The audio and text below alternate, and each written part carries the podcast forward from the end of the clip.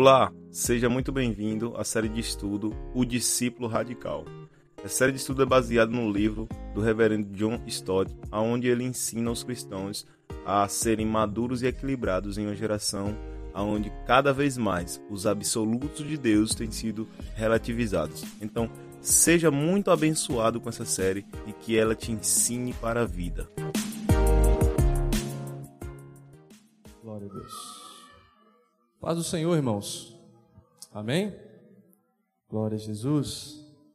Privilégio poder estar aqui mais uma vez na casa do Senhor, reunidos com cada um de vocês, para que nós possamos estudar um pouco mais as Sagradas Escrituras e crescer no conhecimento de Deus. Como nós propomos à igreja desde alguns dias atrás, nós estaremos hoje iniciando uma nova série de estudos sobre um livro do reverendo John Stott, que se chama O Discípulo Radical. Não sei quantos de vocês conhecem né, esse livro, mas é um livro realmente é, maravilhoso. Deus usou o reverendo John Stott de uma maneira muito poderosa para trazer aos nossos corações alguns ensinamentos que são extremamente necessários para o tempo que nós estamos vivendo um tempo de absoluto relativismo, de pluralismo, escapismos e tantas outras coisas que nós vamos tratar nesses estudos que nós vamos fazer a partir de hoje. E eu peço que você abra sua Bíblia, primeiramente lá na primeira carta do apóstolo Pedro, capítulo de número 1. 1 Pedro, capítulo de número 1. E nós vamos ler do verso 13 até o verso 12 do capítulo 2, certo? Nós não vamos fazer uma leitura dividida por capítulos, mas nós vamos fazer uma leitura dividida por temas. E hoje nós vamos falar a respeito do inconformismo, que nós devemos viver em inconformidade com o mundo, tá? Não conforme o mundo, mas totalmente em desacordo com aquilo que o mundo muitas vezes lança sobre as nossas vidas, certo? Nós precisamos viver estar no mundo sem ser do mundo. Amém? Nós estamos aqui, mas nós não somos daqui. Nós vivemos, nós servimos na sociedade, mas nós não assumimos os mesmos valores da sociedade na qual nós estamos. E é isso que nós precisamos entender. Nós somos um povo peregrino nessa terra. Amém?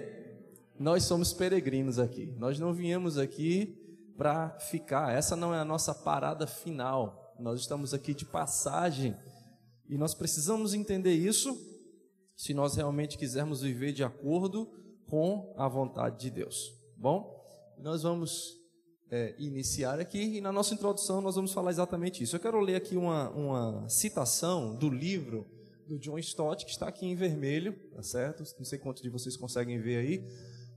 Essa citação está lá na página 13 do livro, e eu vou ler o que o reverendo John Stott falou. Ele diz assim: Não devemos preservar a nossa santidade fugindo do mundo, e nem sacrificar a nossa santidade nos conformando ao mundo. Tanto o escapismo quanto o conformismo, eles são proibidos para nós. Eu achei esse trecho do livro muito forte, porque aqui ele vai falar de dois extremos.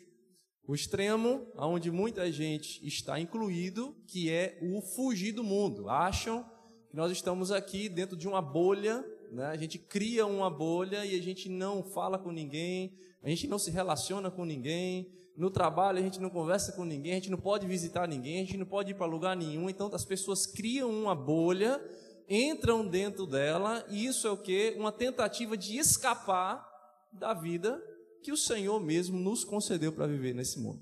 Já existe o outro extremo, que é o extremo do conformismo. Quer dizer, Eu estou aqui, então eu vou me adaptar, eu vou viver do mesmo jeito, eu vou fazer as mesmas coisas, eu vou andar da mesma maneira, né? E isso é se adaptar e se conformar àquilo que o mundo muitas vezes tem é, tentado lançar para dentro da igreja. E a triste constatação que nós fazemos ultimamente é essa: que tanto o escapismo como o, o conformismo, eles estão invadindo a igreja. Você concorda comigo? Nós estamos vivendo nesses extremos. Quando nós olhamos para o povo de Deus, esse, o povo de Deus, na maioria, claro que nós não estamos generalizando, mas nós estamos querendo ser bem sinceros com relação a nós mesmos. Nós não estamos aqui para falar de, de, um outro povo, nós fazemos parte do povo de Deus.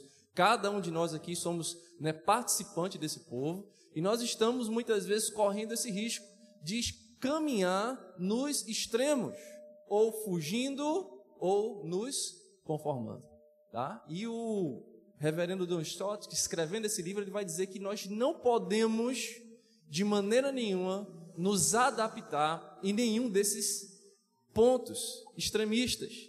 Nós precisamos encontrar na palavra de Deus o equilíbrio pelo qual o Senhor deseja que nós venhamos a viver. Certo? Então, nesse exercício de não fugir, quer dizer que é o escapismo, e também de não nos conformar. O que é que vai acontecer conosco? Nós vamos enfrentar pressões, e essas pressões vai concorrer com a nossa atenção e a nossa fidelidade a Deus. Quer dizer, tanto quando nós estivermos lutando para viver uma vida equilibrada, vai vir tentações de todos os lados para nos fazer sempre puxar para um dos opostos. Ou a gente vai se adaptar ao mundo, ou as pressões vão vir para a gente ser aqueles radicais talibãs, né, que joga bomba, mata todo mundo e está todo mundo perdido. E as situações da vida sempre vão querer nos levar para esses dois extremos. Cabe a nós não ceder a essas pressões. Tá? E dentro de todo o livro, que é claro que a gente não vai falar sobre tudo, tá? Nos cinco estudos, nós vamos fazer cinco estudos em relação a esse livro. Não vai dar para falar de tudo. Se você quiser né, esmiuçar melhor, você adquire o livro do pastor John Stott. Eu não vou estar aqui repetindo todas as palavras, mas eu vou estar ressaltando algumas verdades que é necessário que nós venhamos a aplicar na nossa vida, tá? E dentro de tantas coisas que ele fala, ele vai falar a respeito do pluralismo, do materialismo, do relativismo e do narcisismo. Você pode falar assim, pastor, quantas palavras complicadas é essa?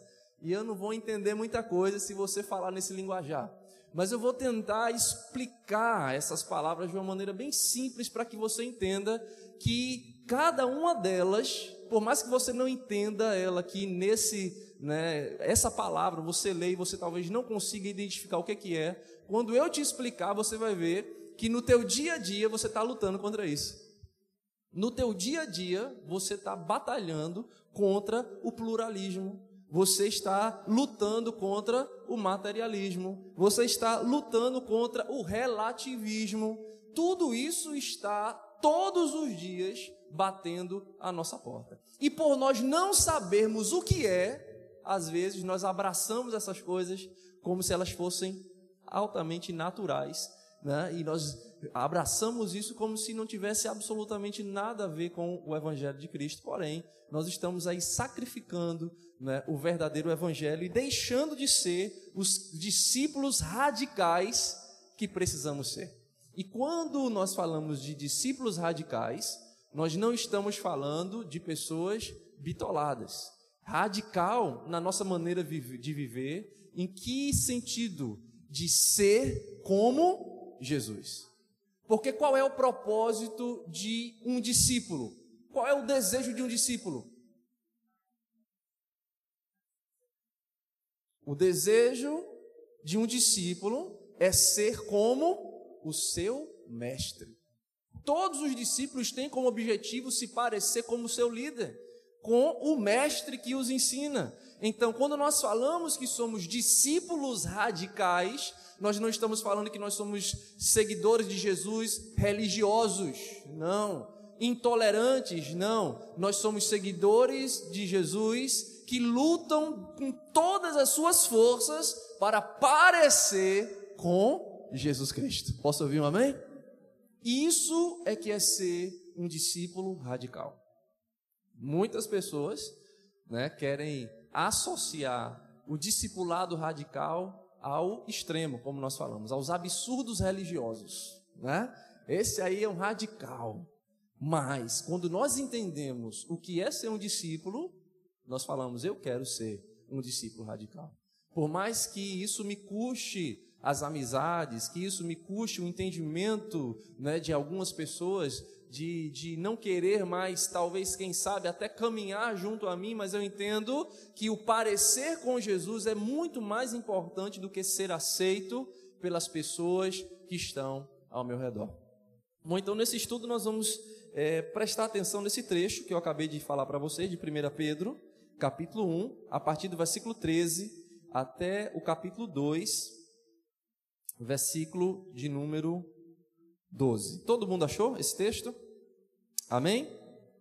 Então nós vamos fazer a leitura e eu gostaria que você pudesse acompanhar comigo através aí da sua Bíblia. Diz assim, 1 Pedro 1, versículo 13 vai dizer: Portanto, cingindo os lombos de vossa mente, sede sóbrios e esperai até o fim, pela graça que vos será trazida na revelação de Jesus Cristo como filhos obedientes, não vos moldando as concupiscências anteriores de vossa ignorância, mas como é santo aquele que vos chamou, sede vós também santos em toda a vossa maneira de viver.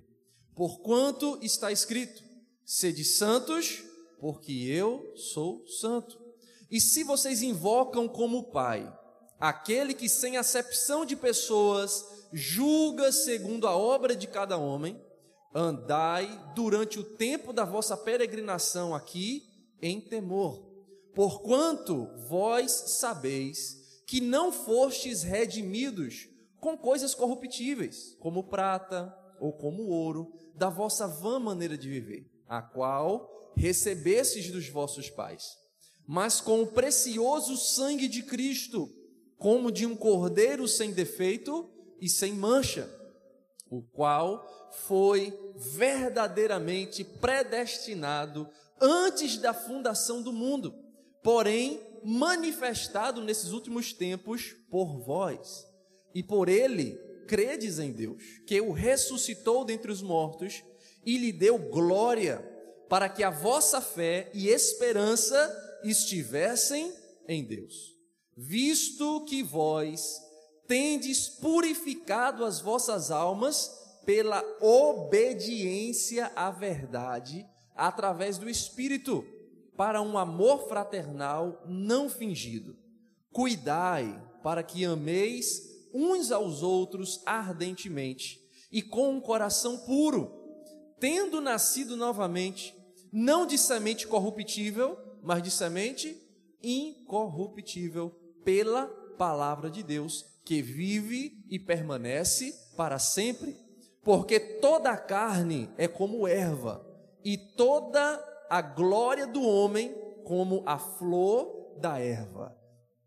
A erva seca e a sua flor cai, mas a palavra do Senhor permanece para sempre.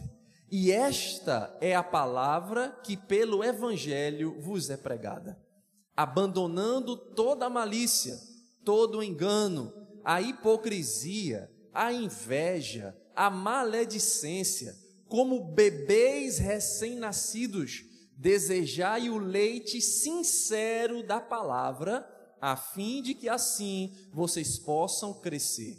Se é que já provastes que o Senhor é bom, chegando-vos para ele como para uma pedra viva, reprovada de fato pelos homens, mas eleita por Deus e preciosa.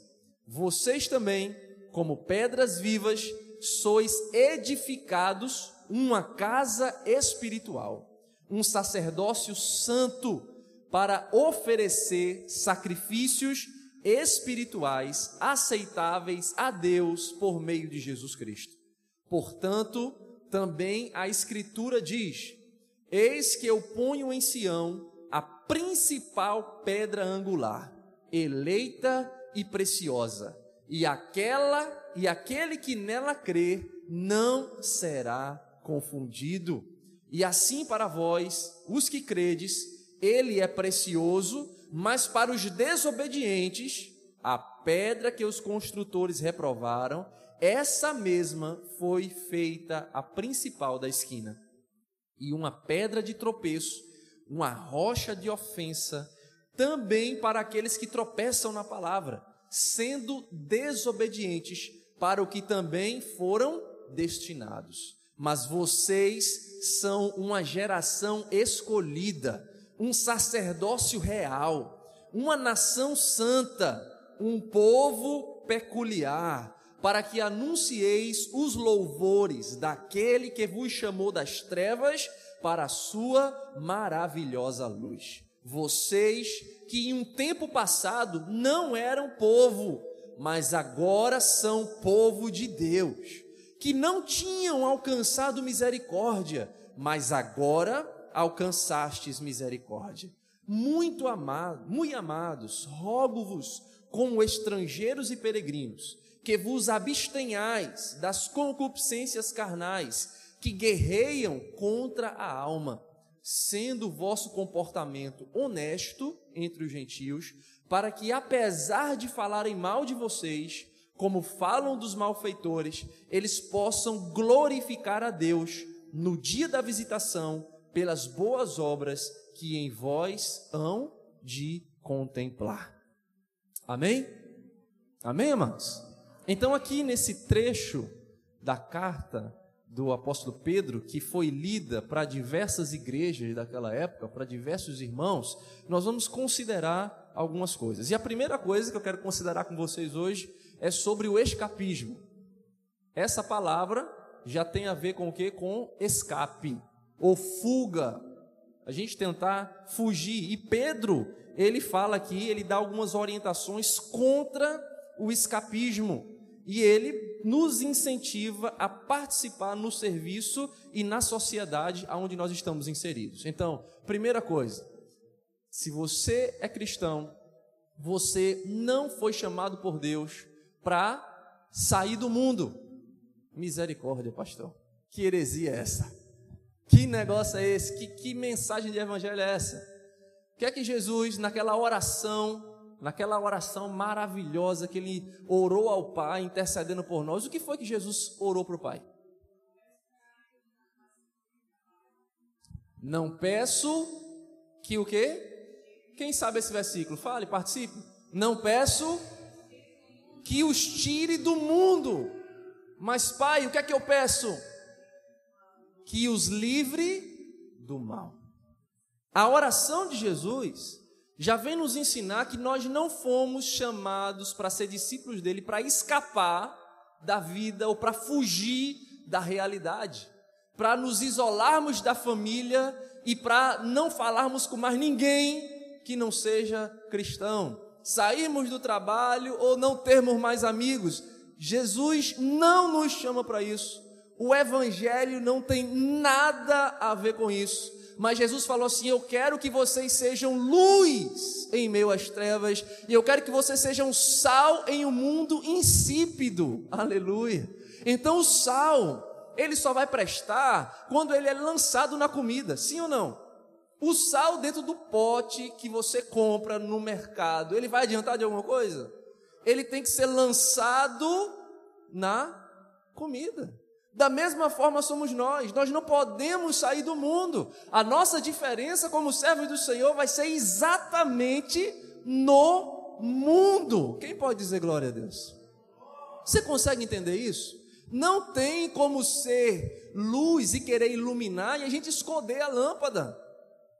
Tem uma parábola de Jesus que ele fala exatamente isso. Se tem um lugar que está escuro, você não pode pegar aquela luz e esconder não, você tem que pegar aquela luz e colocar no lugar mais alto para que possa iluminar todo o ambiente que está escuro.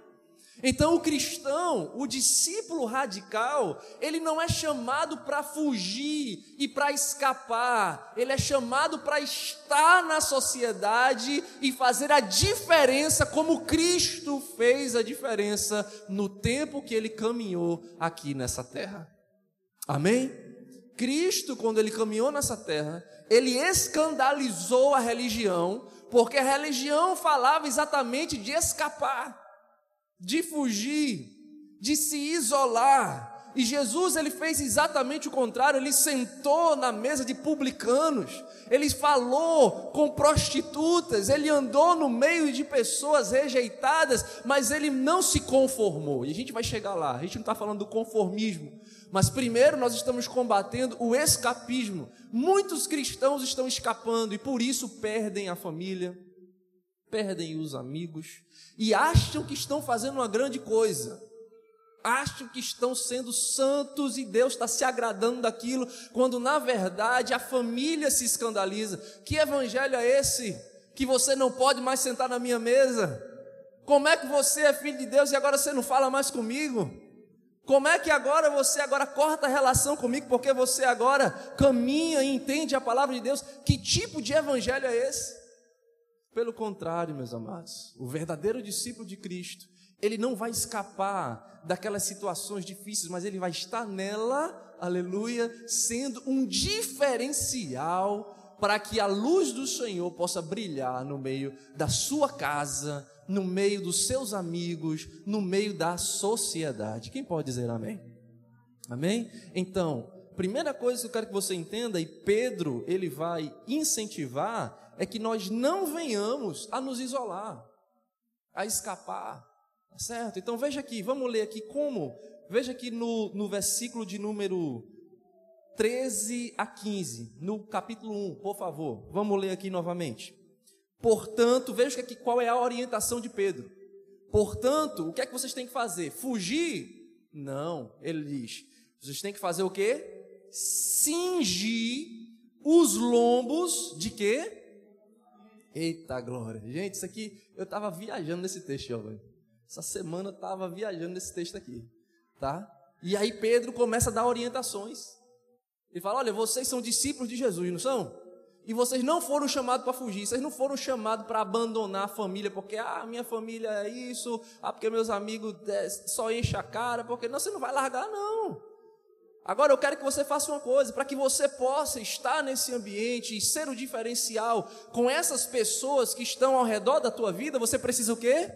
cingir a tua mente. Aí o interessante é que Paulo, ou Pedro, ele vai falar cingir os lombos da mente. Mas a mente não tem lombo.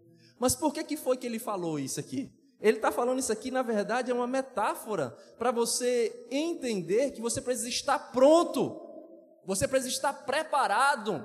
Quer dizer, quando você fala assim, cingir, as pessoas se cingiam quando iam numa caminhada, eles se preparavam, eles pegavam a capa, eles cingiam a capa, eles preparavam tudo para aquela jornada. E Pedro está falando, vocês, como discípulos de Cristo, no meio da sociedade que vocês estão, vocês precisam cingir a mente de vocês, prepare a mente de vocês, cuidem da mente de vocês, porque a mente de vocês precisam estar preparadas. Porque vocês vão ser bombardeados de todos os lados na mente para ou escapar ou se conformar. Então, por isso que é necessário, primeira orientação, prepare a mente. Fique preparado para que você possa ser o quê? Sede. Qual é o segundo conselho? Sóbrios, quer dizer, seja moderado.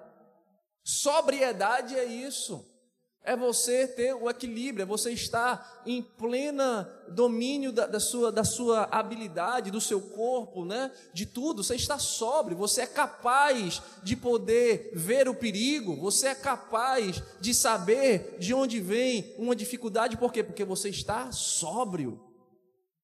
Então Pedro fala: primeira orientação, cuide da mente, para que vocês estejam moderados, sóbrios, para poder saber de onde vem o perigo. Uma pessoa que não está sóbria, ela está embriagada. Não é isso? Ela está embriagada. Uma pessoa embriagada, ela tem reflexo? Não. Ela consegue ter um movimento rápido? Ela consegue escapar de uma coisa que vem rápido para ela? Não. Porque ela está totalmente vulnerável e despreparada. E assim está muitos cristãos. Não estão sóbrios, não preparam a mente, ficam bêbados com aquilo que vê. Quando eu digo bêbados, entenda, eu estou falando metaforicamente, eu não estou falando somente de bebida alcoólica. Eu estou falando embriagados de coisas que ouvem, embriagado de desejos, embriagado pela vista, embriagado por sentimentos, e isso nos tira a sobriedade de poder nos portar como deveríamos na sociedade aonde nós vivemos. Por isso que Pedro começa as orientações dizendo: olha, vocês precisam preparar a mente, vocês precisam ser sóbrios, e a terceira orientação nesse versículo diz: esperar até o que é está escrito na sua Bíblia? Esperar até o fim. Esperar até o fim pela graça que será trazida na revelação de Jesus. E quando eu pensei em esperar até o fim, eu associei isso à perseverança. Quer dizer, primeira orientação, preparar a mente. Segundo, estar sóbrio, para que eu possa estar preparado para me esquivar, para me desviar daquilo que não me convém. E terceiro, eu preciso perseverar nisso. Eu preciso perseverar nessas atitudes. Eu preciso perseverar nessas ações. Aí ele fala: como filhos, o quê? Obedientes. Eu preciso fazer isso pela obediência que eu tenho ao Senhor. Então entenda, primeira coisa que você precisa compreender é: você não foi chamado para fugir. Diga para a pessoa do lado aí, você não foi chamado para fugir. Amém? Tá difícil aí, meu irmão? Os relacionamentos, o trabalho tá complicado, os amigos estão pressionando, né? Os amigos estão lá querendo te chamar de volta para a roda, aquela roda dos escarnecedores, aquelas propostas indecentes, o negócio está voltando de novo, pressão está batendo em cima. Sabe o que, é que você tem que fazer? não é fugir não, e se trancar, se tocar dentro de casa, eu não vou ver ninguém mais, deixa aqui, que senão eu não, acho que eu não vou aguentar. Não é isso que Deus está lhe chamando, não. Deus fala assim: prepare a sua mente. Cinja a sua mente. Efésios capítulo 6. Quem lembra de Efésios capítulo 6? Capacete da salvação, eita glória. Eu preciso me revestir das armaduras de Deus, e a Bíblia vai falar: para que, que eu preciso? Para resistir ao dia mal para resistir a essas situações. Então, quando a gente entende essa verdade, você vai entender o porquê que Paulo estava falando para a igreja de Efésio que você tem que estar preparado, porque você não vai fugir. Você não vai se isolar do mundo, não tem como você deixar de viver num mundo perdido ou, ou ter contato com pessoas que vão te sempre lançar sobre você coisas que não, não agradam a Deus. Isso é impossível, irmão, isso é uma utopia. E os cristãos que andam dessa maneira, eles são fariseus hipócritas, eles acabam vivendo uma vida mentirosa. Desculpe ser rasgado e escrachado aqui no que eu estou falando, mas eu quero que você saia daqui entendendo que você não foi chamado para entrar dentro de uma bolha de vidro e viver como se você não tivesse aqui. Jesus não lhe chamou para isso. Você tem que conviver com aqueles que estão perdidos, tem que conviver com aqueles que estão realmente no lamaçal do pecado, sem fugir deles, mostrando a eles que existe uma nova vida em Cristo Jesus. Então, primeira coisa, nós, para sermos um discípulo radical, nós não podemos escapar do mundo. Escapismo está fora do nosso dicionário. Amém? Diga, Nicolas. Pastor, é, como eu vim de, de outros lares, é, eu consigo perceber que a religiosidade ela também usa outros textos para que a gente possa seguir exatamente o contrário daquilo que está sendo ministrado hoje. Um exemplo disso é que eu fui ensinado a seguir a risca Salmo capítulo 1. Bem-aventurado o homem que não anda segundo o conselho dos ímpios, nem se detém no caminho da, dos pecadores, nem se assenta na roda dos escarnecedores. Antes tem o seu prazer na lei do Senhor e na, na sua lei medita de dia e de noite. Aí o que é que ensina pra gente? Se afaste todo mundo, porque eles são escarnecedores, viva sozinho e vale a Bíblia. Veja só. Quem, quem, quem, já entendeu o Salmo primeiro desse jeito?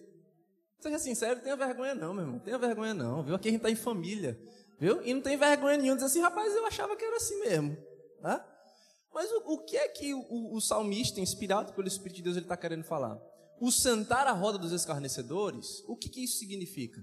que eu estou naquele ambiente e estou participando das coisas que estão sendo ditas ali. Eu estou escarnecendo também. Quando, eu, quando, quando ele fala sentar na roda dos escarnecedores, ele está querendo dizer assim: se você sentar e começar a agir, e a falar, e a confabular, e a fazer as mesmas coisas que os escarnecedores fazem, você está perdido, meu irmão. Você está entendendo? Quando você começa a agir da maneira como eles agem, você está entrando exatamente no que a gente vai falar que é o segundo extremo, que é o conformismo. Agora, se está aqui umas pessoas, vamos dizer, no trabalho, no trabalho, pode ser que não seja uma roda, as cadeirinhas não estejam colocadas em roda, mas é um ambiente, sim ou não é? Sim ou não? E vamos dizer que toda, a maioria, todo mundo não, mas assim, a maioria, 90% ali, escarnece de Deus. As conversas, os palavreados, né? as propostas, terminou, terminou aqui o expediente, vamos ali, vamos fazer assim, vamos fazer. Quer dizer, isso aí é uma roda. Você vai pedir demissão? Como é que você vai fazer então, desse jeito? Diga, Ellen. Espera aí, Ellen, fala aí no, no microfone para todo mundo ouvir.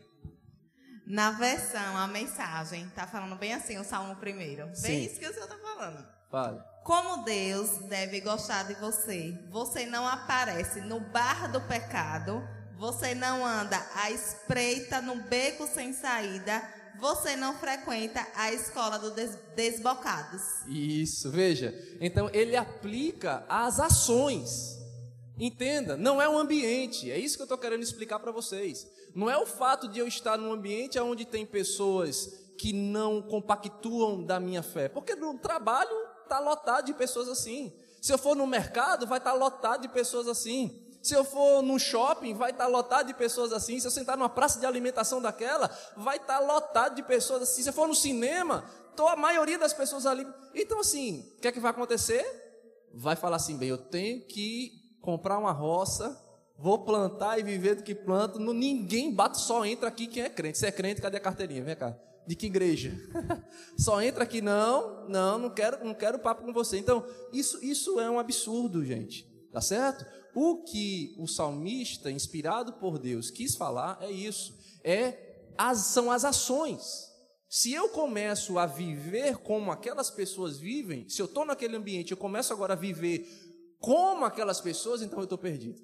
Mas se eu estou naquele ambiente e eu estou modificando aquele ambiente, eu estou sendo sal no mundo insípido. Eu estou sendo luz nas trevas. E é isso que o Senhor deseja. Amém? Quem conseguiu entender? Amém? Glória a Deus. Então, vamos lá. Vamos para o segundo ponto agora, porque se a gente for. É pano para manga, viu? É capaz de a gente não conseguir nem terminar o primeiro estudo hoje. Quem está no primeiro ponto ainda. Mas vamos lá. O segundo ponto fala exatamente sobre o outro extremo, que é o extremo do conformismo. E aí, Nicolas, é onde está o problema, tá certo? Que se encaixa exatamente no, no que Salmo 1 está falando. Se você está ali e você se conforma com aquilo ali, então você está complicado, meu irmão. Aí você está perdido de verdade, tá certo? Se você começa a agir da mesma maneira como os outros agem, então tem alguma coisa errada com o seu discipulado. Você não está imitando Jesus. Você não está sendo discípulo de Jesus, tá? Então, contra o conformismo, Pedro, ele vai também orientar e nos alertar sobre o comportamento diferenciado, veja, está vendo que se trata de comportamento, que deveria cultivar na minha prática cotidiana. Veja agora aí, no capítulo 2, a resposta vai estar no versículo 1. Então, pastor, já que não é o local, quer dizer então que é o quê? Veja o que aqui Pedro vai deixar bem claro aí, versículo 1 abandonando toda malícia, abandonando o que mais? O engano, a hipocrisia, a inveja e o que mais? Maledicência. Veja, eu, eu vou agora falar em outras palavras, porque às vezes essas palavras aqui às vezes são tão complicadas, né? Maledicência, e o que, é que é isso, pastor? Vamos, vamos falar aqui na nossa linguagem, tá certo? Abandonando a malícia, sabe o que é isso? Inclinação para fazer o que é mal. Maldade. Maldade. Você tem que abandonar a maldade. Você tem que abandonar essa inclinação de querer fazer as coisas erradas. Você tem que deixar isso para lá. Isso não faz mais parte da nossa vida. Segunda coisa, todo engano, o que é o engano? É tudo que é errado. Toda sorte de erro, não importa em que área seja, é errado, não condiz mais com a minha vida. Hipocrisia, sabe o que é hipocrisia? Falsidade, fingimento. Isso não deve mais haver na nossa vida. Eu tenho que abandonar também a inveja. O que é a inveja? É o desgosto pela felicidade do outro. Você fica triste porque o outro prospera, o outro foi promovido, o outro está bem, Deus tem abençoado, isso te entristece, ao invés de você se alegrar. Inveja, isso não pode. Maledicência, sabe o que é maledicência? Falar mal dos outros. Agora veja, na roda dos escarnecedores, o que é que acontece? você está entendendo agora o que Salmo 1 está falando? Na roda dos escarnecedores, o camarada vai falar o quê? Maldade, malícia, falsidade, vai falar mal do outro, vai difamar, Agora você está ali, mas você não vai participar dessa conversa. Não, falou, não, isso não, isso aí está errado. Não, isso não é assim. O certo é esse. Não está falando a respeito de você abandonar as pessoas.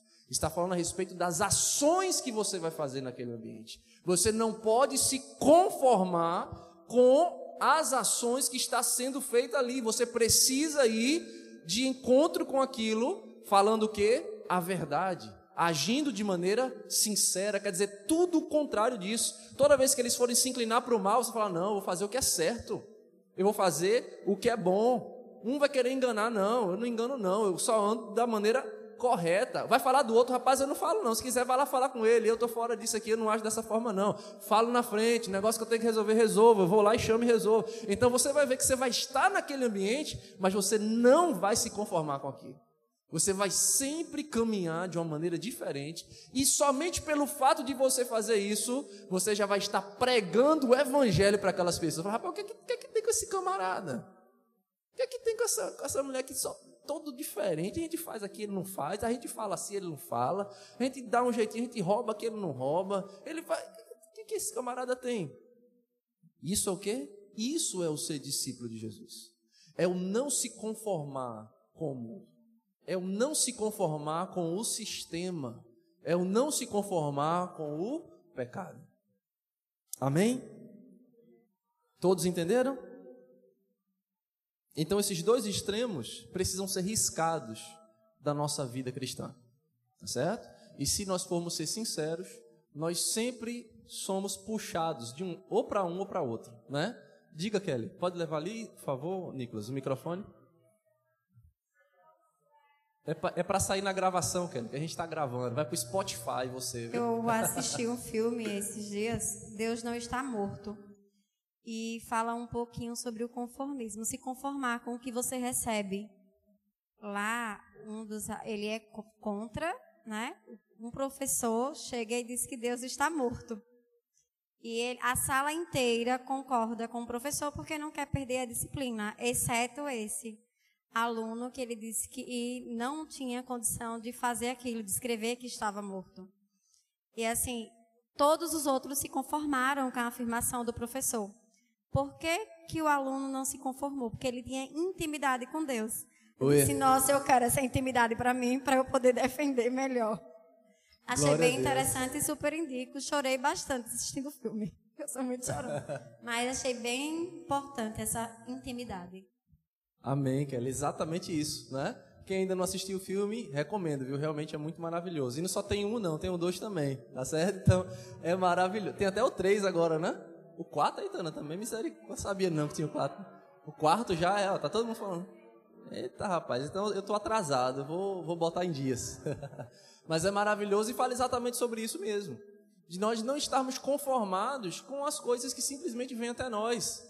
O mundo vem e quer impor para a gente certas coisas. A gente fala assim, não. Mas espera aí, para você isso pode funcionar. Para mim, isso não funciona. A maneira como eu vivo é pautada em outra, em outra verdade, não é nessa daí não, é a verdade de Deus, não é a verdade humana, tá certo? Então nós precisamos lembrar disso e nos posicionar todas as vezes que as pessoas pedirem a razão da nossa fé. Não é isso que a Bíblia fala? A Bíblia fala que a gente tem que estar preparado para falar às pessoas quando nós formos perguntados por que a gente vive do jeito que vive, por que a gente crê do jeito que crê, por que, que a gente anda do jeito que anda, por que isso? E a gente tem que estar preparado para dizer o motivo da nossa fé e das nossas ações. Nós só vamos ter condições de fazer isso quando nós aprendermos essas verdades que nós estamos falando. Fazemos isso porque nós não nos conformamos com o mundo, nós vivemos de acordo com as verdades celestiais. Amém, igreja? Glória a Deus. Vamos para o terceiro ponto? Vamos falar agora sobre o pluralismo, tá? Aquela outra palavra bem complicada e difícil, mas na verdade você vai entender que não é tão difícil. O pluralismo, ele vai afirmar que todo ismo, esse ismo aí é um sufixo, tá? Você vê que ele está entre aspas, e existem muitas palavras que se usa esse sufixo, e o sufixo ismo, ele vai querer falar a respeito de generalizar o sentido principal da palavra, da palavra principal, tá certo? Ele generaliza o substantivo primário. Então, todos os ismos, tá certo, que existe, é uma tentativa, se eu posso assim explicar de uma maneira mais superficial, mas que, mas que dá para entender, é uma tentativa de generalizar tudo. Certo? Generaliza tudo. Tá? Verdade não, verdade uma não. Tem várias verdades. Não, um caminho? Não, tem um caminho. Tem vários caminhos, né? Uma família? Não, não tem uma família. São várias famílias. E todas essas, quer dizer, o plural, a reunião de tudo isso, tudo isso está certo. Tudo isso está correto, tudo isso tem que ser aceito. É o que o pluralismo ele tenta falar. O pluralismo ele vai rejeitar, veja aí, as alegações cristãs de perfeição, de singularidade. Quer dizer, não existe mais singularidade, não existe um caminho, não existe uma verdade, não existe uma maneira de fazer o que é certo, não existe uma maneira de agradar a Deus, existem diversas. E sabe o que me entristece, meus irmãos? Porque tá vendo que a gente está falando que pode soar absurdo para os seus ouvidos? Hoje já existem pessoas que têm um chamado, como eu tenho, um chamado pastoral, de simplesmente é, explanar as verdades bíblicas, que já estão ensinando que nós precisamos ressignificar a Bíblia, ressignificar as Escrituras, uma releitura do que realmente Deus disse que deveria ser feito. Isso se chama de pluralismo. Nós não podemos cair, meus irmãos, nessa situação. Nós não podemos cair nessa mentira, certo? Porque nós precisamos reconhecer que existe, como a Bíblia fala, um caminho, uma verdade, uma vida, e ninguém vai ao Pai se não for por essa. É assim que a Bíblia fala ou não? É isso que a Bíblia diz, não existe uma maneira diferente de ler esse texto ou de entender o Evangelho de Jesus. Não existe outra forma. Então, mesmo que venha um anjo do céu e lhe conte uma outra história que seja anátema, diz a palavra de Deus, seja considerado maldito, não aceite, não aceite. A verdade do Senhor, ela é singular. A verdade do Senhor, ela não é diversificada, ela é única, assim como o nosso Deus é único. Posso ouvir um amém? Certo? Então, esse evangelho plural, esses diversos caminhos, como a gente tem até um ditado popular que diz que todo caminho dá na venda. Tem esse ditado aqui em Sergipe? Lá em, lá em Pernambuco tem aí, todo caminho dá na venda. O que, tá, é que ele está querendo dizer com isso? Qualquer jeito que você fizer, chega lá. De qualquer jeito que você fizer, vai dar certo. É isso que o ditado está querendo dizer. Todo caminho dá na venda. E hoje em dia está dizendo, não, qualquer coisa, de qualquer jeito, vai dar certo. Deus vai lhe aceitar. Mentira de Satanás. Não. Tem que ser da maneira do Senhor. Não somos nós que ditamos como deve ser. É Deus que nos ensina o caminho que nós devemos andar. Amém? não somos nós que criamos um caminho de volta para Deus. Foi Deus que enviou o seu Filho unigênito para que todo aquele que nele crê não pereça, mas tenha a vida eterna. Diga, Giovanni. Pastor, é, o, pluralismo né? até generaliza o cristianismo, né? como a gente está falando aqui. Sim. E eu estava dando uma olhada no texto do livro que fala acerca disso, e eu queria compartilhar aqui, eu não sei Pode se falar. você separou aí, mas eu queria compartilhar aqui como a gente deve responder a isso, a essa generalização. E ele fala algo bem interessante, diz assim, ó, com muita humildade e sem qualquer indício de superioridade pessoal. Por quê? Porque a gente tem a tendência de dizer não, eu sou o dono da verdade. Isso. Então ele diz, Pela não, não é com né? superioridade, né?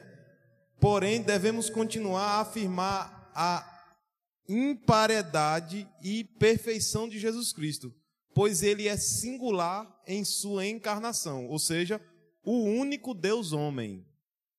Singular em sua expiação, ou seja, somente ele morreu pelos pecados do mundo, e singular em sua ressurreição, somente ele venceu a morte. Aleluia. E sendo que em nenhuma outra pessoa, a não ser em Jesus de Nazaré, Deus se tornou humano em seu nascimento. Carregou os nossos pecados em sua morte e triunfou a morte em sua ressurreição. Ele é singularmente competente para salvar os pecadores. Ninguém mais na terra tem suas qualificações. Assim podemos falar sobre Alexandre o Grande, né? Charles o Grande, Napoleão o Grande, mas não Jesus o Grande. Ele não é grande, ele é único. Eita glória, dê uma glória aí, meu irmão, em nome de Jesus. Gente, isso aí é um trecho do livro, para vocês terem ideia, né, Giovanni? Para vocês terem ideia que, rapaz, essa é uma obra maravilhosa. E por isso que a gente separou, né, essas verdades para estar trazendo para vocês, tá certo? Jesus, ele é único. E o, plur, e, o, e o evangelho, a teologia que quer trazer o pluralismo, vai simplesmente rasgar, tá certo? Todo o sacrifício de Cristo. Vai dizer, para que então que Jesus veio? Se existem outras formas, se existem outras maneiras, se existem outras formas de se chegar, de fazer a vontade de Deus. de- Então, meu irmão, a morte de Cristo foi totalmente em vão. Você tem ideia do que significa isso? É uma heresia absurda. Absurda.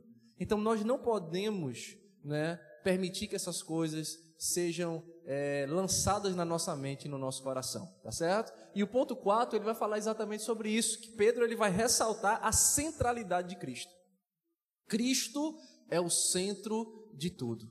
Cristo é o centro da vida, Cristo é o centro da salvação, Cristo foi por ele que nós somos regenerados, nós vamos ser glorificados. Tudo está em torno de Jesus Cristo. Amém, irmãos?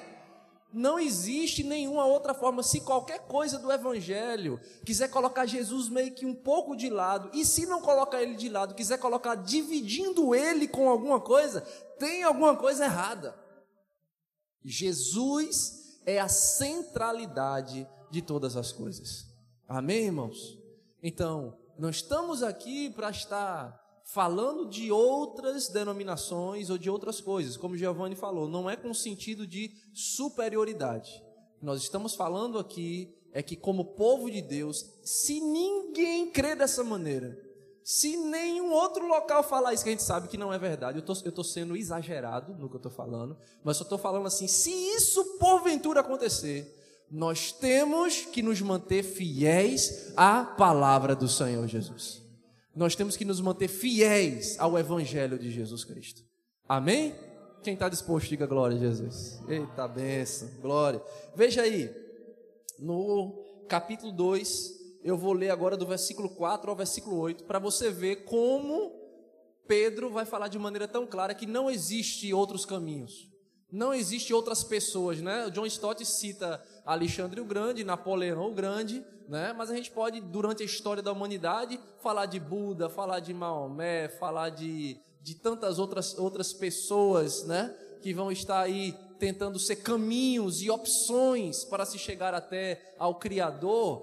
Pedro vai deixar claro aqui no capítulo 2, a partir do verso 4, dizendo assim, ó: Chegando-vos para ele como para uma pedra viva, que foi reprovada pelos homens, mas foi eleita por Deus e preciosa. Tá falando de quem aqui? Quer dizer, ó, os homens rejeitaram Jesus, mas por Deus ele foi escolhido por Deus. Versículo 5. Vocês também, como pedras vivas, vocês são edificados como uma casa espiritual, um sacerdócio santo para oferecer sacrifícios espirituais aceitáveis a Deus. Agora, através de quem? Então veja, tem que ser por quem? Por Jesus. Não, não vai ser aceito por Deus se não for por meio de Jesus. Não tem nenhum sacrifício espiritual, quer dizer, não tem nada que você possa fazer de espiritualidade. Vamos falar de espiritualidade para a gente poder generalizar. Não estamos falando só do cristianismo, da nossa fé. Qualquer espiritualidade que queira ter essa, essa transcendência de falar com, com o Criador, tá certo? Qualquer que seja ela, se não for através de Jesus Cristo, não é aceito por Deus. É isso que Pedro está falando. E aí ele continua dizendo no versículo, no versículo 7, 6. Portanto, também a Escritura, a Bíblia contém: Eis que eu coloco em Sião a principal pedra angular. Ela foi eleita e preciosa, e aquele que nela crê não será confundido. Dê um glória a Deus. Quem crer em Jesus não vai ser confundido nem com escapismo, nem com conformismo, nem com pluralismo, nem com nada. Quem crê em Jesus não será confundido. Aí ele fala no versículo 7: E assim para vocês, os que creem, ele é precioso. Oh glória! Agora, para os desobedientes, quer dizer, para quem não crê, a pedra que os construtores reprovaram, quer dizer, não, Jesus, que conversa de Jesus? Não, eu acho que não é Jesus. Essa aí, Jesus ele foi feito pedra de esquina. Agora, para esses desobedientes, o versículo 8 vai dizer: ele foi feito uma pedra de tropeço. Uma rocha de quê? Ofensa. As pessoas ficam ofendidas. Ficam ou não ficam ofendidas? Quando se fala essa verdade, as pessoas ficam ofendidas. Versículo, continua o versículo 8. Também para aqueles que tropeçam na palavra. Quer dizer, eles leem isso e eles não aceitam. Eles não aceitam. Eles tropeçam na própria palavra. Eles se ofendem com o que a palavra está dizendo. Gente, é o que está acontecendo ou não é o que está acontecendo? É exatamente isso que está acontecendo hoje. E Pedro já falava assim: olha, mas, né, no, versículo, no versículo 8, tropeçam nessa palavra sendo desobedientes.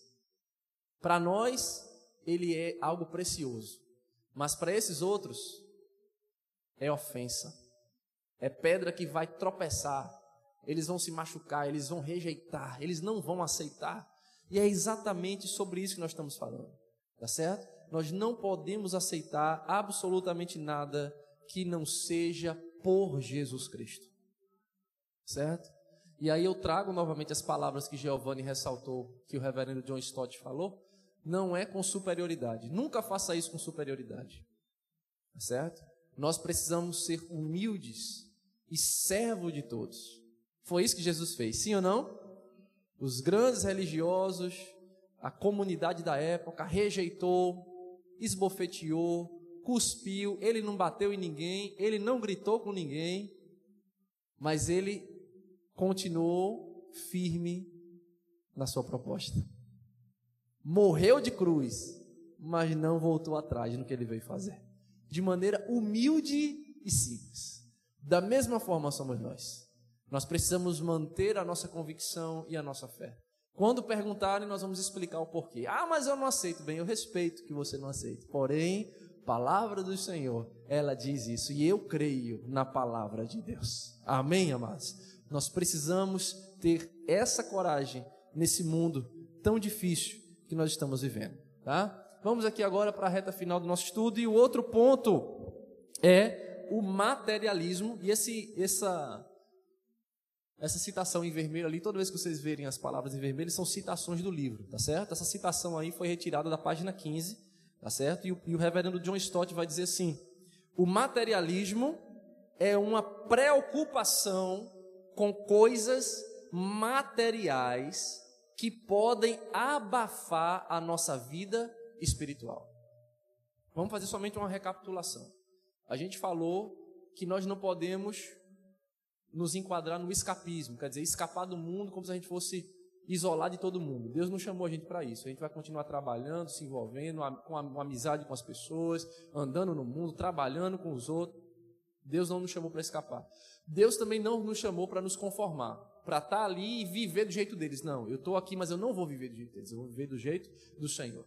Outra coisa, guardando a nossa mente e entendendo que não existe pluralismo, não existe verdades relativas. Cristo é o caminho, Ele é a única verdade, Ele é a vida. Nós não podemos negociar isso. A outra questão para sermos um discípulo radical de Cristo é: nós precisamos combater o materialismo. O materialismo é tudo aquilo que pode abafar a nossa relacionamento com Deus. Tudo aquilo que é material, certo? Qualquer coisa que é material que tenta abafar a nossa vida espiritual. Então, Pedro ele vai falar aqui, eu quero ressaltar dois versículos, que é o versículo 17 do capítulo 1 e o versículo 11 do capítulo 2. Veja, veja lá no versículo 17 do capítulo 1 primeiro. Acompanhe comigo veja o que diz a palavra. Se vocês invocam como Pai aquele que sem acepção de pessoas julga segundo a obra de cada homem, andai durante o tempo da vossa peregrinação aqui, de que maneira? Então você vai notar que Pedro ele usa a palavra peregrinação. Eu estava pesquisando isso aqui no original do grego, esse termo aqui vai dizer uma residência temporária. Residência temporária. No original, quando ele foi escrito, ele estava dizendo assim: olhe, entenda que essa residência temporária que vocês têm aqui, vocês têm que viver nesse, nesse local, nesse endereço, de uma maneira que vocês possam temer a Deus. Priorizando as coisas do Senhor, porque essa residência, ela é passageira. E aí quando eu li isso, eu me lembrei da época que eu morei lá nos Estados Unidos por um tempo, e eu tinha muitos amigos, e o interessante era o seguinte, eles, esses, esses colegas viviam em, em cubículos, gente. Um localzinho bem apertadinho, era três, quatro, cinco homens num quarto, não tinha nada, era somente que quando ia comer, passava no McDonald's, comprava um hambúrguer, comia de manhã, no almoço, dava aquele jeito, vive, sobrevivia. Sabe o que, que ele sobrevivia? Por que, que esses camaradas viviam desse jeito? Porque eles estavam ali, o intuito deles não era gozar aquilo ali. Eles estavam ali de passagem porque eles tinham um propósito, e o propósito dele era juntar a maior quantidade de dinheiro possível para vir para o lugar que eles queriam realmente estar, que era aqui, juntamente com a família, para aí sim poder gozar de tudo aquilo que eles gostariam de ter. Mas naquele lugar eles entendiam, eu aqui tô de passagem. É rapidinho, eu não quero, eu não quero ficar aqui iludido com as coisas aqui. Eu vou viver aqui, porém o meu objetivo não está aqui. Por que, que eu estou dando essa comparação? Porque nós precisamos entender que a nossa passagem aqui, ela é o quê? Temporária. Se nós vivermos aqui como se a nossa vida só fosse aqui, a Bíblia vai dizer que nós somos o quê? Os mais miseráveis dos homens. Por que isso? Porque nós perdemos o entendimento de que a nossa próxima parada é que é a nossa parada definitiva. A próxima residência é a nossa residência definitiva.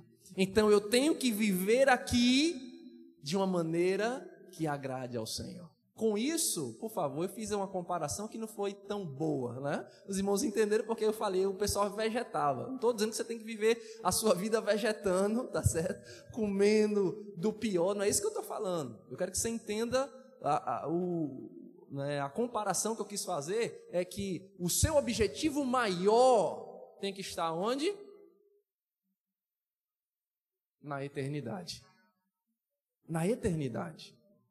Precisamos viver aqui de uma maneira digna, honrosa, agradecendo a Deus, né? pegando todas as oportunidades que temos aqui para viver. Se Deus deu, usufrua, mas faça tudo isso de acordo com a vontade de Deus, lembrando que isso aqui é passageiro. Quando nós formos, iremos para a nossa residência definitiva. Posso ouvir um amém? Diga, Vanessa, pode falar. Estava aqui comentando com a Lana é, o quanto nós estamos tão distantes dessa realidade. Porque, Sim. embora sem, sermos conhecedores disso tudo, o quanto o sistema ainda está impregnado Sim. em nós. É como se o sistema ditasse como a gente vive, porque a gente acorda já no automático, a gente acorda, toma café, vai para o trabalho, volta, almoça, vai para o trabalho, quando chega está cansado, vai distrair a mente.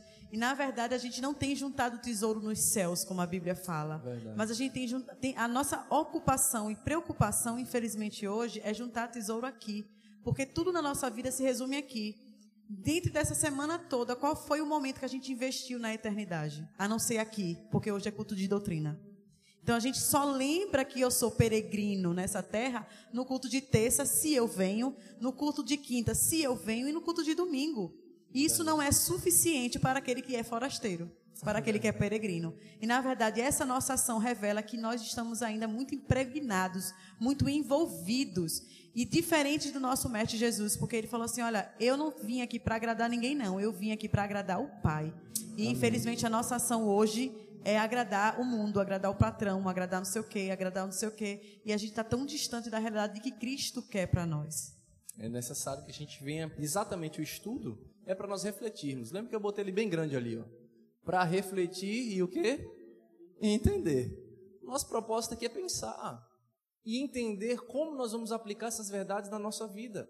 Tá certo? Então, existe aqui uma, uma pergunta que eu coloquei, não sei se vocês é, repararam ali, depois dos dois versículos, de que maneira essa consciência de transitoriedade pode nos ajudar a vivermos uma vida pautada pela simplicidade e desapego dos bens materiais.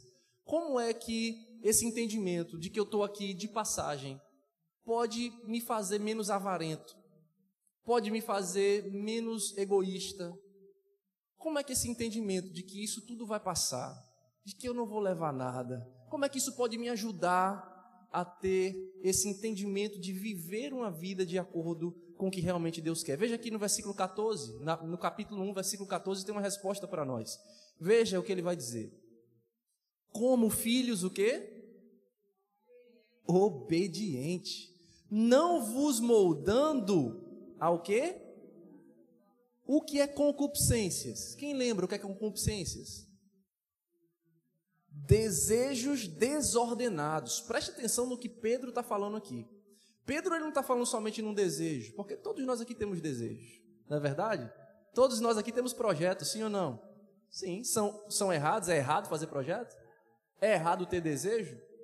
Não, meu irmão, claro que não, tá certo? Nós estamos falando aqui dos, das concupiscências. Quais são essas coisas? Exatamente o exagero, os desejos desordenados, demasiados, absurdos, que a gente vive somente naquilo e nada mais, a gente acaba colocando toda a nossa vida, a nossa força, o nosso entendimento naquilo e, e todo o resto perde o valor, perde a alegria, perde a boniteza, porque é aquilo, são desejos que nós não conseguimos ordenar. Então, o que Pedro está falando é que nós não podemos deixar que o exagero venha a nos aprisionar. Esses desejos absurdos venha a nos, a nos aprisionar. Aí veja o que ele fala ainda. Porque isso era normal no tempo da vossa ignorância. Quer dizer, na época que eu ainda não conhecia o Senhor, era assim que eu vivia. Por quê? Porque eu achava que era só isso. Minha vida resumia isso. Mas agora eu entendo que não é só isso. Eu agora entendo que eu tenho, eu tenho filhos, para quem tem filhos. Eu entendo que eu tenho um marido, uma esposa, para quem é casado. Eu entendo que eu tenho um pai e uma mãe que já já Deus chama e eu preciso usufruir de tempo com essas pessoas que eu amo, eu entendo e eu começo a entender que a vida, ela tem muito mais do que somente algumas questões materiais. E eu começo agora a usufruir tudo de maneira correta, justa, e lembrando que a maneira como eu lido com isso, preste atenção nesse ponto, que isso é muito importante, a maneira como eu lido com tudo isso vai dizer se eu estou juntando tesouros no céu. Maneira como eu trato a minha esposa, como eu honro os meus pais, como eu coloco os meus bens para o reino de Deus, como eu ajudo o pobre e necessitado. Você vê como tudo se encaixa? Quando eu começo agora a viver desapegado e usando de maneira correta e certa aquilo que Deus me deu, eu começo agora de maneira ordinária e natural juntar tesouros nos céus. Você está entendendo como funciona, meu irmão? Sim ou não? Amém ou não? Como é que, como é que eu vou juntar tesouro no céu? Sim, meu irmão. Vivendo uma vida ordinária que agrada a Deus. Amém? Não tem segredo. Não tem bicho de sete cabeças. Não tem complicação. Nós é que muitas vezes estamos impregnados de tantas coisas e isso tem nos atrapalhado de viver uma vida simples que o Senhor nos chama para viver. Tá certo? Eu não quero me, me alongar nesse tema porque também é um tema que pode né, render muito, mas eu quero ler aqui ainda é, o versículo. Eu, eu leio com vocês que versículo, gente, me ajude aqui, por favor, que eu fiquei. 14 e o 15, não foi? Deixa eu ver aqui, versículo Aqui, ó. Veja o versículo 18 comigo, por favor, também é importante, tem a ver com o que a gente está falando. Porquanto vocês sabem que vocês não foram redimidos com coisas corruptíveis, quer dizer, não é a prata, não é o ouro, não é o dinheiro, não, é, não, não são essas coisas que redimiu vocês da vossa vã maneira de viver, que vocês receberam do Pai de vocês, quer dizer, a, a, a carga que nós recebemos, os ensinamentos é isso. É o dinheiro, tem que correr atrás, tem que ser bem sucedido, tem que ser conhecido. É isso, é isso que nos ensinam. E aí Pedro está dizendo assim: olha, mas vocês não foram redimidos por essas coisas. Versículo 19: Mas vocês foram redimidos pelo precioso sangue de Jesus Cristo, que, como um cordeiro sem defeito e sem mancha, que foi verdadeiro predestinado antes da fundação do mundo e vai ser manifestado nos últimos tempos para vocês que são obedientes à palavra do Senhor. Amém? Diga, Giovanni. Fala. É, eu queria apontar algo acerca do materialismo, é, que a essência dele diz que tudo é matéria. Tudo. Tudo é matéria e não há um senso de Deus. E aí entra no, no que a irmã falou, que Deus está morto. Se tudo é matéria, então, para que se não há algo além? Então aí agora o desejo desenfreado por aquilo que a gente está falando aqui. Pelas então perde-se o senso de que existe um Deus criador de todas as coisas, que governa e domina todas as coisas. Essa é a essência daquela palavrinha ali do materialismo. E aí o temor de Deus nós não temos mais. Né? Aquilo que o Vanessa falou, e agora? Poxa, ah, eu só lembro que tem Deus quando? Culto de ensino, culto de oração ou no domingo. Por quê? Porque o materialismo está impregnado. É e o senso da presença de Deus é perdido por isso. Porque tudo é matéria, tudo é os meus olhos, tudo aquilo é, que os meus é olhos veem. o que eu consigo ver, o que eu consigo tocar. Né? Então a gente precisa ter muito cuidado com isso, porque veja, preste atenção, por mais que você não ame a, as coisas materiais, não ame o dinheiro, não ame aquilo, não ame aquilo outro, mas quando a gente para para pensar, nós estamos vivendo praticamente 90% da nossa vida gastando todas as nossas energias e forças com quê? Com as coisas materiais. Então, nós estamos caindo aonde? No materialismo. Nós precisamos, no meio de tudo isso, priorizar o reino de Deus. Por isso que o Senhor fala: buscai em primeiro lugar o reino de Deus, a sua justiça, e todas essas coisas vos serão acrescentadas. Amém? Diga, Itana. Falando um pouco sobre materialismo, hoje eu li, estava lendo um trecho de um livro que diz assim: é, um pastor foi jantar na casa de um casal, né? E após eles saírem, ela sentiu falta de uma colher. De uma colher. Uma colher. Sim. E ela ficou instigada, instigada, e o esposo dela, mas tantas coisas que você tem para a gente se preocupar. Você está se preocupando com uma colher. Uma colher. Como assim? Não, vamos fazer nosso dia a dia, nosso devocional, tudo que a gente faz durante o nosso decorrer, mas vira e volta, a preocupação dela era colher. a colher. Um ano se passou, um ano se passou e, novamente, o pastor foi jantar juntamente com a esposa na casa deles. E aí, é, depois desse jantar, ela disse assim: Pastor, eu tenho uma pergunta para te fazer. Eu não consegui te fazer até hoje. É, você já levou. Eu, eu senti falta de uma colher aqui da minha casa. Você levou a minha colher? Aí ele disse assim: Não, eu deixei ela guardada dentro da sua Bíblia. Eita! Eita misericórdia! Deixei a colher guardada dentro da sua Bíblia. Misericórdia, irmão. A gente riu, mas é trágico um negócio desse, né? É, seria hilário se não fosse trágico. Meu Senhor. Quer dizer que a mulher não pegava na Bíblia de jeito nenhum. Passou o ano todo. É, mas a colher, ela teve a preocupação, né? Perdi. Então é interessante isso mesmo, né, gente? Então que a gente possa parar para refletir nisso, né?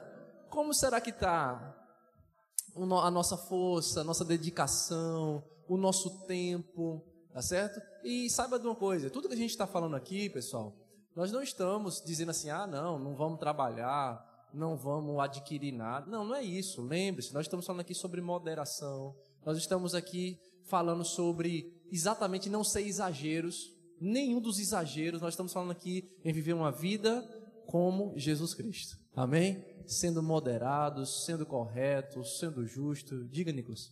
É, vale a pena ressaltar também, pastor. Eu quero pontuar também né, nessa questão em um dos seus livros, é, Até que Nada Mais Importe, o, o escritor ele retrata que até o cargo dele estava atrapalhando dele ter uma vida saudável com Deus. Verdade. Então ele se preocupava porque a gente bate na tecla, né? Trabalho, aquilo que é material, aquilo que a gente corre atrás no dia a dia. Mas se o seu cargo na igreja, aquilo que você faz na igreja, está tomando o espaço que você deveria dar para a totalidade, que é família, que é amigos, isso também se torna um materialismo. Certeza. Isso se chama ativismo, tá certo? E eu, né, dar aqui meu exemplo, já caí no ativismo, gente. Eu já cheguei a ficar tão cansado e exausto, não é porque eu estava fazendo outras coisas, não, trabalhando para Deus, servindo as pessoas no reino de Deus. Eu fiquei tão exausto, eu fiquei 15 dias internado no hospital. 15 dias internados. Por quê? Ativismo. Correndo de um lado para cá, não dormia, não comia direito, problema, isso não tem que ajudar fulano, tem que resolver isso e não conseguia o que aconteceu? Eu tive que parar, ir para o hospital, na cama do hospital, tomando soro, tomando remédio, injeção na veia. O que, é que a gente vai fazer agora? Tem o que fazer, vamos falar com Deus. aí agora, eu, peraí, tem que parar você, então parei que eu vou lhe parar. E aí a gente vai bater um papo? A gente vai bater uma conversa? Eu vou ter que querer uma conversa com você, não está tendo tempo para mim. Mas é exatamente o que Nicolas está falando. Eu vivi isso na minha vida. E depois disso, eu procurei ver outros exemplos, existem outros pastores também né, que, eu, que eu me espelho e vejo, que também escreveram até livros. Tem um livro chamado Andando com Tanque Vazio, também fala sobre isso. Eu sempre indico esse livro para pastores, para líderes, porque às vezes a gente está tão envolvido, sabe, com coisas e pessoas que nós esquecemos o que Nicolas acabou de falar. A gente esquece da família, a gente esquece da oração, a gente esquece da leitura da palavra, a gente esquece de coisas que são extremamente importantes. Tá certo? Então teve muita gente assim que também até já já questionou aqui a maneira como nós vivemos como igreja, né? Mas, rapaz, aquela igreja ali só tem dois cultos na semana. Só tem três cultos. Que igreja é essa? Né? Que igreja é essa? O que, é que vocês fazem? Né?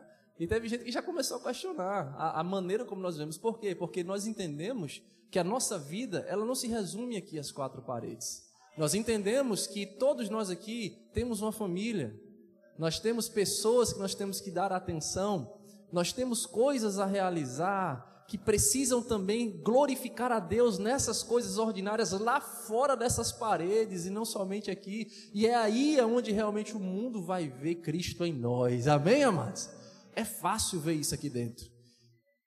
Precisamos fazer isso lá fora. Então a gente tem oportunidades durante toda a semana para mostrar aquilo que nós recebemos de Deus aqui, lá fora, na nossa vida ordinária, em nome de Jesus. Amém?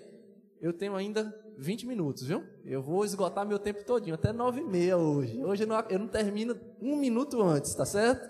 Me perdoe quem estiver cansado, tá bom? Mas eu vou até 9 e meia. E aí eu creio que eu vou conseguir terminar o nosso estudo. Veja só, o penúltimo ponto é esse aqui. Eu vou ler a citação, vai falar a respeito de relativismo. Não se perca nos ismos, tá certo? Não se perca não. Quem trouxe a, a, papelzinho, como Vanessa. Vanessa gravou um áudiozinho hoje no grupo, fala, leve caneta, leve papel, para você não se perder, tá certo? Já falamos de tanto ismo aí que talvez tem gente que já nem lembre mais qual foi o primeiro, tá certo? Mas anote, e esse penúltimo é o relativismo. E o reverendo John Stott ele vai dizer assim na página 16 do livro dele: Todos os padrões morais que nos cercam estão se desfazendo. As pessoas se confundem diante da existência de qualquer absoluto. O relativismo permeou a cultura e tem se infiltrado na igreja. Quem concorda com essa, com essa citação? Quando eu li isso aqui, eu falei, Senhor, é exatamente isso. Quer dizer, todo padrão que nós conhecemos e que nós temos está acabando. Sim ou não? Tudo aquilo que nós conhecíamos e sabemos e, e sempre fomos ensinados, e até a própria palavra nos diz que é, hoje em dia está se acabando. As pessoas, quando você vai e fala um absoluto, como a gente falou assim, Jesus, ele é o único caminho, ele é a verdade e a vida. Isso é um absoluto. As pessoas o quê? Opa, que é isso? Isso é relativo.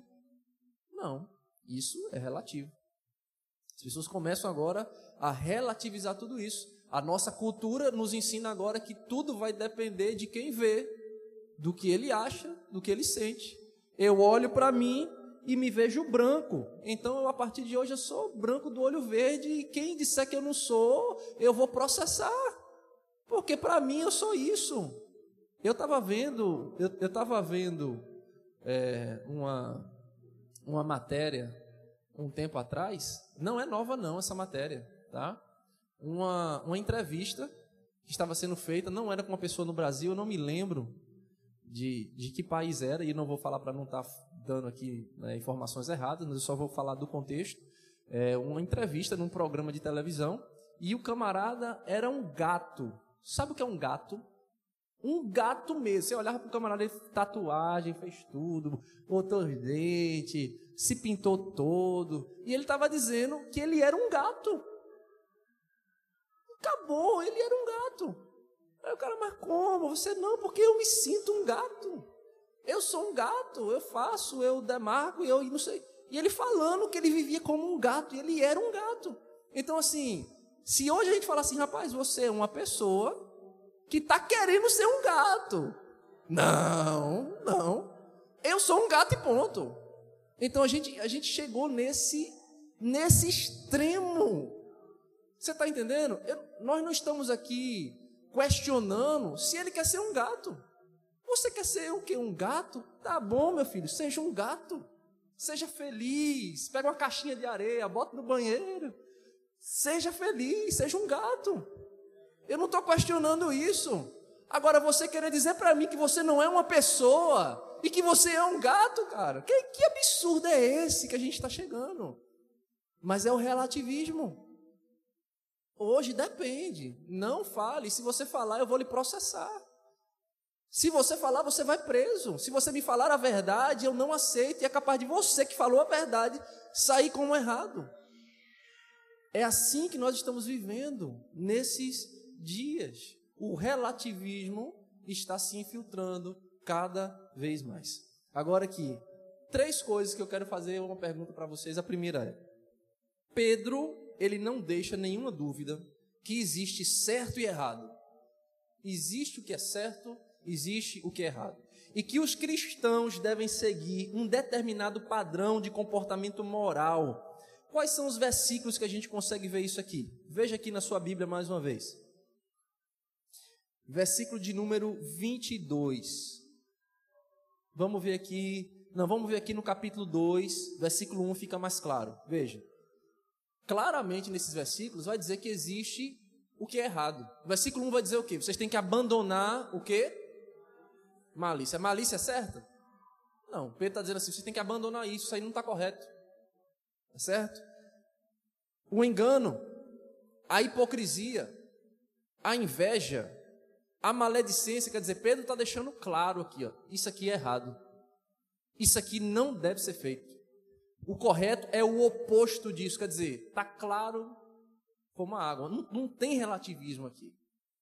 Não tem dizer, ah, não, depende Né? A inveja vai depender da situação.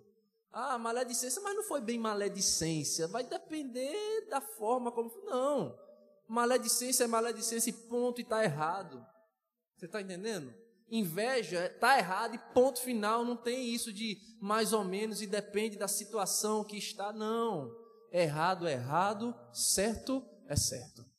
Então Pedro deixa claro que existe comportamentos que nós devemos evitar, porque são comportamentos maléficos, pecaminosos e que desagradam a Deus.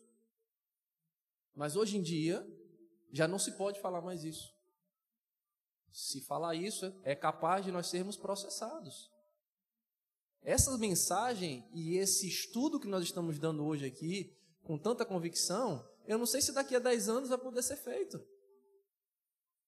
Você está entendendo? Eu não sei até que ponto o Spotify vai deixar a gente colocar isso lá na plataforma deles, porque isso pode ofender alguém que ouvir. A verdade. Tá certo? Então, o relativismo não deve ter espaço na vida de um discípulo radical de Cristo.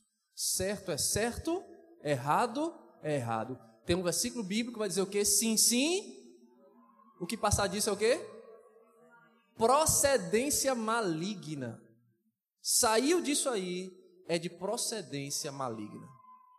Certo? Para você ver é de onde vem a procedência do relativismo. De Deus que não é. Tá certo? Letra B, vamos lá. Pedro escreve também que os cristãos devem viver de maneira exemplar entre os pagãos. Como você pode descrever uma maneira exemplar de vida? Como é que você pode descrever uma maneira exemplar de vida? Eu não posso viver de uma maneira exemplar no meio dos pagãos. Quer dizer, no meio daqueles que não creem em Cristo. Se eu puder resumir, diga aí, Giovanni. Uma vida para glorificar a Deus em tudo o que faz. Imitação de Jesus. Quer dizer, ande nos passos de Jesus. Tem um livrozinho que fala assim, em seus passos, o que faria Jesus, né? Faça essa perguntinha para você, quando você chegar diante de um impasse, diante de uma situação que você tiver dúvida do que responder, do que fazer, né? Se vai, se não vai. Você pergunta, se Jesus estivesse aqui, o que é que Jesus ia fazer? E você tem sua resposta. Você já vai ter a resposta do que você tem que fazer. Jesus ia falar isso? Não, então eu não devo falar. Jesus iria fazer assim, assim, assim. Não, ele não iria fazer, então eu também não devo fazer. A resposta está aí, certo? Como eu vou viver uma vida exemplar diante das pessoas? Sendo uma cópia de Jesus Cristo. Agindo como ele agiria se estivesse no meu lugar. Posso ouvir um amém? E a terceira pergunta: qual é o objetivo final desse modo de viver dos cristãos? Qual é o objetivo final da gente viver como Jesus? Por que, que a gente vai viver assim? Qual o objetivo disso? Glorificar Ele. Glorificar a Deus. E eu ainda vou adicionar mais duas coisas nisso. Evangelização, sim ou não? Misericórdia, vocês não concordam comigo, não. Sim ou não? Quando eu vivo uma vida que glorifica a Deus de maneira correta, eu estou evangelizando as pessoas ao meu redor. Além da evangelização, eu estou dizendo que eu estou no caminho correto da salvação. Porque a salvação requer de mim santificação. A santificação são escolhas diárias, processos diários, na qual eu vou sendo lapidado e sempre optando por me separar do pecado e fazer a vontade de Deus. Uma vida que agrada a Deus. Amém, irmãos? Então você vai notar que tudo o que está contido na palavra do Senhor é muito simples e se encaixa na nossa vida secular, irmãos. Não existe essa divisão de vida espiritual e vida secular. Isso não existe. Existe a nossa vida. Existe a vida que Deus deu para nós. E nós temos que viver essa vida para a glória de Deus. Amém? É jogando uma bola, é para a glória de Deus. É conversando com um amigo, É para a glória de Deus. É assistir na televisão? É para a glória de Deus. É fazendo uma viagem? É para a glória de Deus. É louvando aqui na igreja? É para a glória de Deus. Aleluia. É me vestindo para a glória de Deus. Você entende? A nossa vida normal temos que vivê-la de uma maneira que seja para a glória do Senhor. Quem entendeu? Nós vamos terminar agora com o último ponto, tá certo? Paz, eu consegui ser pontual, ó. Glória a Deus. Vamos lá. O último ponto da noite é o narcisismo. Quem aqui já ouviu falar nesse termo? Nesse termo? Narcisismo. O narcisismo, eu vou fazer aqui a citação novamente do reverendo John Stott, tá?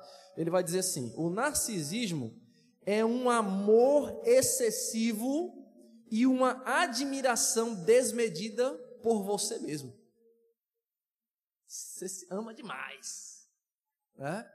É, é assim uma coisa excessiva. Então, imagine como deve ser difícil viver numa comunidade de pessoas narcisistas, onde cada um se considera melhor do que o outro. Cada um é melhor do que o outro.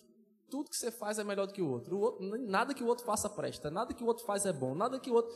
Por quê? Porque você é um narcisista. Só presta o seu. Só é certo se você fazer. Só é bom o que você fala. Que o outro compra não presta. O seu é bom, o do outro não presta. É um narcisismo. É a, a, a idolatria do ego, de si próprio. Né? Você quer falar alguma coisa, Vanessa? Pode falar. Eu vejo que hoje, ao invés de a gente reconhecer o narcisismo, a gente disfarçou de perfeccionismo. Uhum. Então, para não dizer que eu sou narcisista, porque é muito chocante a realidade, eu falo que eu sou perfeccionista. Uhum. Porque fica mais bonitinho, as pessoas vão achar, ah, não, que ela gosta de fazer tudo perfeito.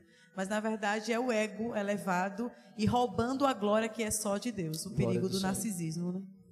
Eu tenho aí três perguntas e com essas três perguntas a gente termina o nosso estudo de hoje, tá certo? E eu espero que você se sinta motivado para não perder os próximos, que eu tenho certeza que vai ser bênção, viu?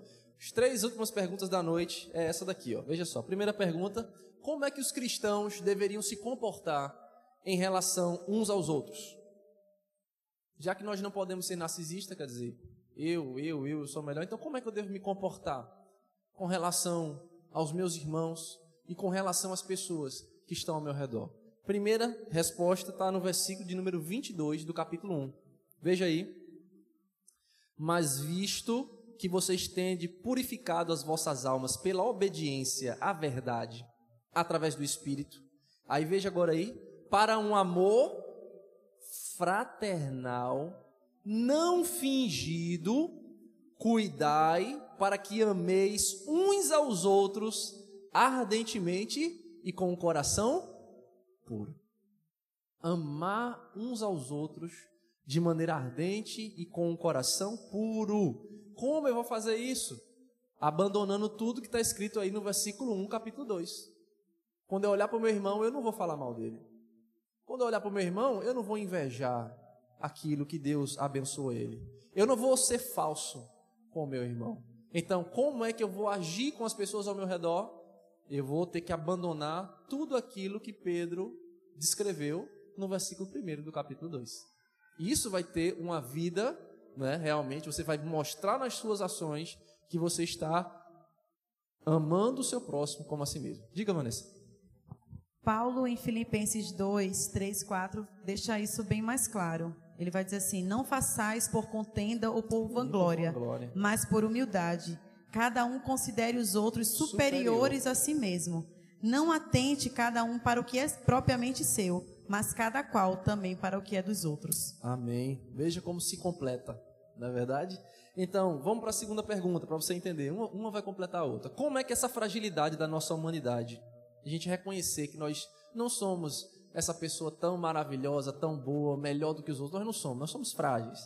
Como é que essa, esse entendimento nos ajuda a ter uma visão equilibrada de nós mesmos? Como é que isso pode me ajudar a eu olhar para mim e descer desse pedestal? E entender que eu não sou, eu não sou realmente tudo isso que meu coração diz que eu sou. Eu não sou tão bonzinho como eu acho que eu sou. Eu não sou melhor do que os outros só porque eu faço algo, isso, aquilo e o outro não faz. Diga, Giovanni. Pastor, isso vai nos tornar mais humildes, mais humanos e mais é, pessoas com compaixão umas pelas outras. Por isso. quê? Porque se eu não sou o cara, né? Então quando alguém falhar comigo que eu sou o cara, né? Então já que eu não sou, poxa, cara, vamos caminhar junto, velho. Isso. Entendeu? Então, tipo assim, você torna-se mais humano, mais humilde e mais compassivo. Compassivo, a palavra exatamente. Você vai ter compaixão, né? Vai olhar para o outro e ver a fraqueza. Rapaz, ele pode estar fraco aqui, eu tenho outras fraquezas. Então vamos se ajudar, né? E veja que o versículo 24 diz do capítulo 1: Porque toda carne é como erva. E toda a glória do homem é como o quê? A flor da erva. O que, é que acontece com a erva? A erva seca e a flor cai. O que é que a gente é? Nada. no final das contas, bem bonitinho, né? Mas que, que coisa linda, né? Mas é que o Pedro está falando, a gente não é nada, né? Mas ele botou de um jeito bem bonito. Ele botou de um jeito bem, né? Que a gente parece até mais uma poesia, né? Não é uma poesia isso aqui. Mas essa poesia está dizendo assim: olha, eu e você não somos é nada. A nossa glória é nada não soma nada, no final das contas. Então, quando a gente tem esse entendimento, a gente para essa competição dessas coisas, de querer ser melhor do que o outro, de não, acaba, porque ninguém é nada no final das contas, tá? E aí, para terminar, a terceira pergunta, e se de fato nós nos comportássemos como um bebê recém-nascido, eu estou fazendo aqui a referência do versículo 2, do capítulo 2, tá certo? Que tipo de vivência comunitária então nós vamos experimentar? Lembra, a gente está falando que a gente já não é nada, nós não somos cara, não. Então, Pedro, inspirado pelo Espírito de Deus, diz que a gente tem que ser como um bebê. Então, se a gente for viver como um bebê, como é que um bebê vive? Aprendendo. Aprendendo, quem pode botar outra palavra? Dependente. Quer que eu vou entender disso? Eu sou dependente de quem? De Deus, e eu sou dependente também de quem? Uns dos outros. Uns dos outros. Então, quando eu entendo isso, o narcisismo não tem lugar, não tem vez num discípulo radical de Jesus. Esse negócio de falar, ah, eu sou, eu sou, não. E eu, eu até entendo porque que o diabo tem tanta raiva do lema dessa igreja. Qual é o lema dessa igreja, irmãos? Foi fraco demais. Diga mais forte, por favor. por quê? Ele está dizendo assim, olha, não sou eu que sou forte. Não é Adriele que é forte. Juntos é que nós somos alguma coisa. Sozinho, estamos perdidos. Mas quando nós nos unimos, nós podemos sim fazer mais. Nós podemos sim fazer a vontade do Senhor unidos para a glória de Deus. Amém, amados? Que Deus abençoe e eu terminei certinho, ó. Da glória a Deus. E isso é para você não ter desculpa para dizer, ah, eu não vou não, porque o pastor falou demais. Falei não, irmão, nove e meia, viu? Certinho. Então, quinta-feira que vem, nós vamos dar continuidade ao nosso estudo sobre o discípulo radical, tá certo? Não perca, porque eu tenho certeza que a gente vai crescer no conhecimento de Deus cada vez mais. Se você quiser depois anotar alguma coisa, esse estudo vai estar disponível na plataforma do Spotify. O irmão Giovanni vai estar colocando no grupo de WhatsApp da igreja. Amém? E aí, se você quiser compartilhar com alguém, você sabe que precisa ouvir essa palavra, você compartilha, dá uma ouvidinha aí nesse estudo, vai ser bênção para você, tá bom? Então que Deus abençoe, fique de pé, eu quero orar. Muito obrigado por nos ouvir, Deus te abençoe e até o próximo estudo.